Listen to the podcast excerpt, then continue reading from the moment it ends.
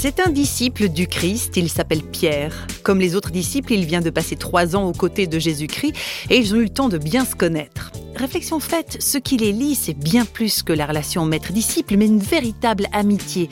De ces amitiés très fortes, celles qui se comptent sur les doigts d'une main, de celles qui peuvent être blessées profondément quand quelque chose se brise entre deux êtres.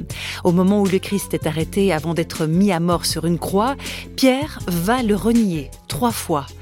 Avec Pierre, la théologienne Lita Basset met en évidence une façon d'aimer qui ressemble furieusement à nos conceptions souvent illusoires de l'affection et de l'amour.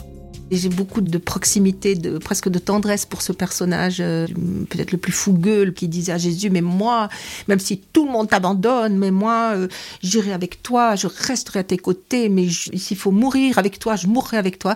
Puis euh, Jésus lui dit, non, Pierre, je t'assure, crois-moi, quand le coq chantera, tu mourras renié trois fois. Et Pierre n'entend pas ça. Il est dans cet amour idéologique qui est souvent le nôtre, où nous ne nous connaissons pas du tout assez. Nous sommes dans une espèce de fantasme de l'amour absolu on croit qu'on tient cet amour absolu et qu'on en est détenteur. Euh, je t'aimerai à la folie, à la mort, euh, je, suis capable de tout pour toi, etc. On est, on est galvanisé, habité, traversé par cet amour absolu.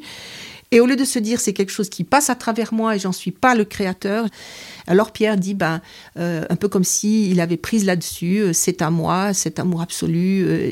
et alors finalement il renie Jésus et il y a ce regard bouleversant au moment où Jésus est emmené et le coq vient de chanter et Jésus se retourna et le regarda tout au fond. Et moi ce regard me bouleverse complètement. C'est, je sens là dans cet échange de regards mais tout l'amour du monde.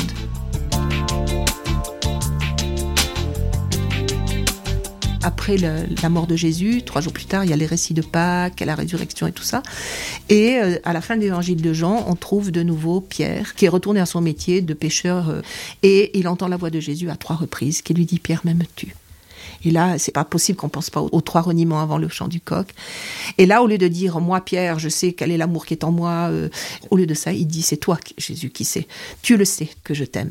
Donc il a accepté en quelque sorte, il a intégré d'une certaine manière son échec, l'échec de l'amour, pour pouvoir saluer maintenant l'amour réel et là, effectivement, Jésus lui reflète que c'est en lui et que le, lien est bel et bien présent. Au lieu de lui dire euh, ne t'en fais pas, Pierre, je t'ai pardonné, euh, je t'aime quand même, pas du tout.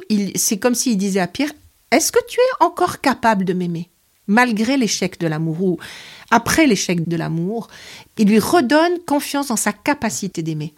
Et ça, c'est, je trouve ça d'une actualité brûlante parce que très souvent, quand nous vivons un échec en amour ou en amitié ou dans nos relations affectives, très souvent, nous coupons les ponts.